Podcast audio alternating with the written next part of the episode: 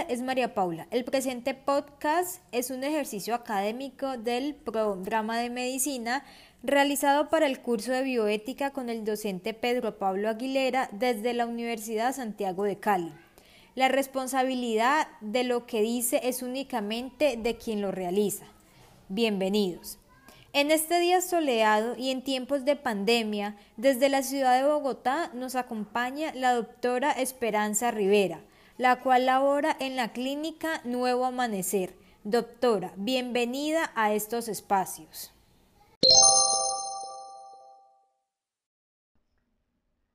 Hola María Paula, gracias por esta cordial invitación a estos espacios académicos. Eh, me siento muy contenta que haya me ha dado la oportunidad y, y estoy para servirle.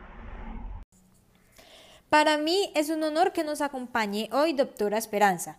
Como les habíamos contado al inicio del podcast, en este día nos corresponde hablar acerca de la bioética médica. Así es, querida audiencia.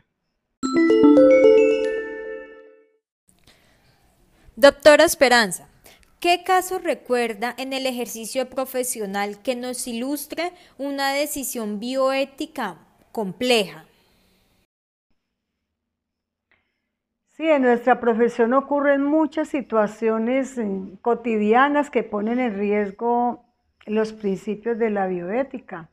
Recuerdo mucho un caso eh, en particular que ocurrió en la clínica donde yo trabajaba eh, por allá en el 2005. Y este hecho ocurrió el día en que yo estaba de turno.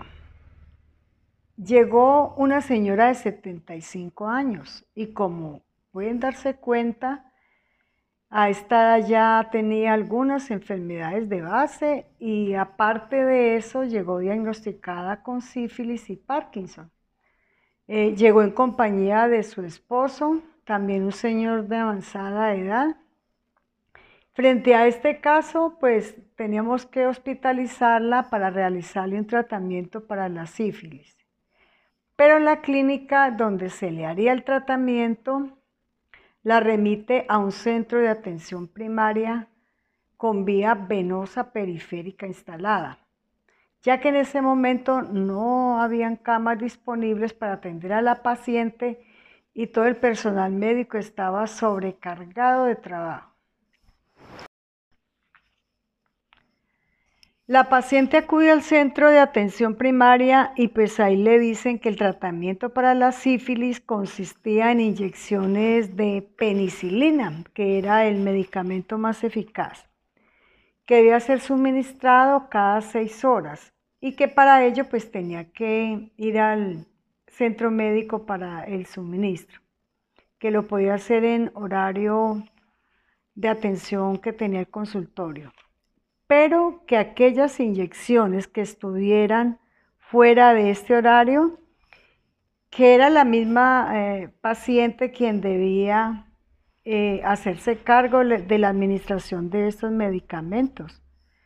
Eh, para ello, pues ahí está como el lío. Le hicieron firmar un consentimiento informado en el cual decía que la paciente era totalmente responsable de las complicaciones que pudiera tener este tratamiento fuera del consultorio.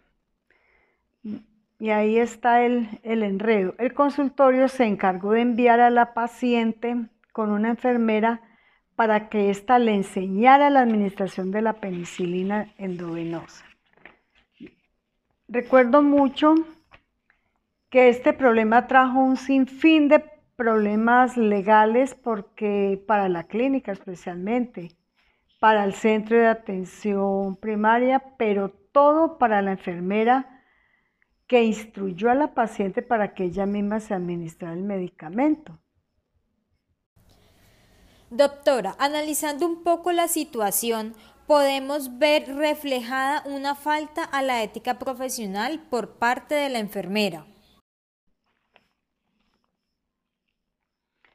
Así es, María Paula, la enfermera, al ver las complicaciones de salud de la paciente, porque pues ella sabía que, era una paciente con Parkinson,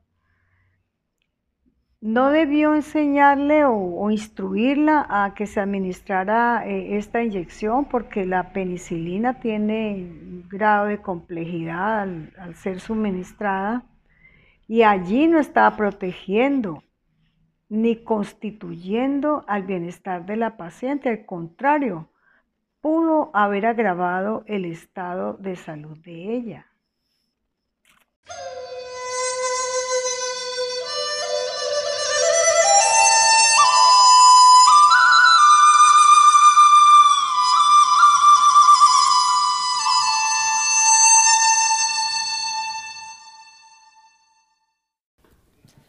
Así es, doctora. Queridos oyentes, desde un punto de vista bioético, los principios que estuvieron en juego fueron, primero, el principio de la beneficencia, el cual implica no hacerle daño a las personas y además contribuir a su bienestar.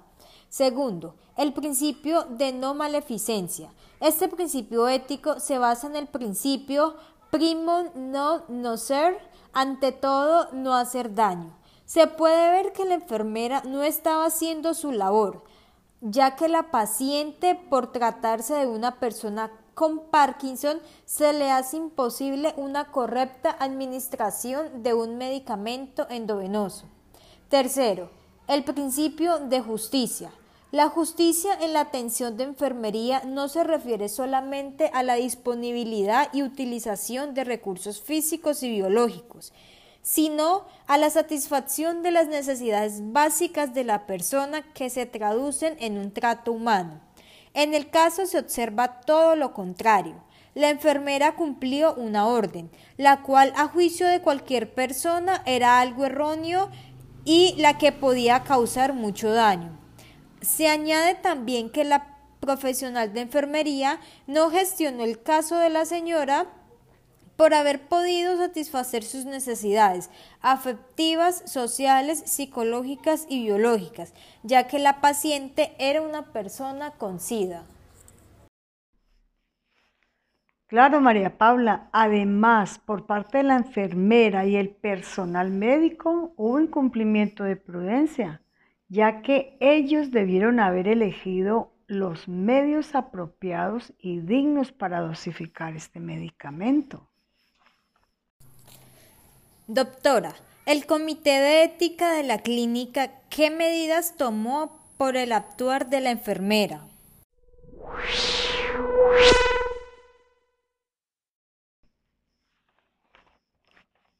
El Comité de Ética sancionó a la enfermera por su mala práctica.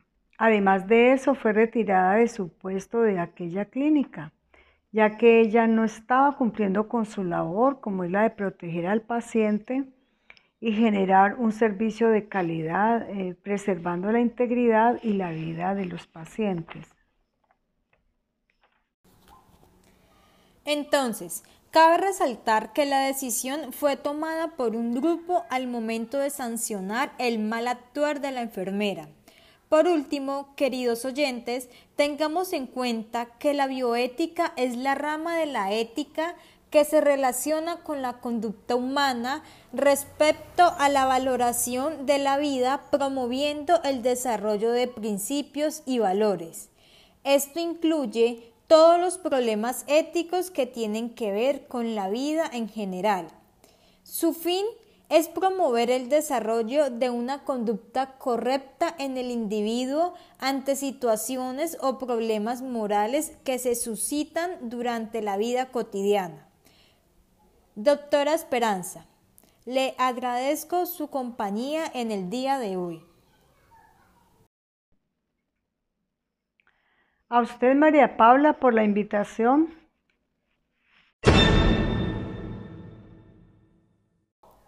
A los oyentes también por estar al tanto con la bioética médica. Nos escucharemos en otra oportunidad y recuerden que aún seguimos en pandemia. No olviden los elementos de bioseguridad. Que estén bien.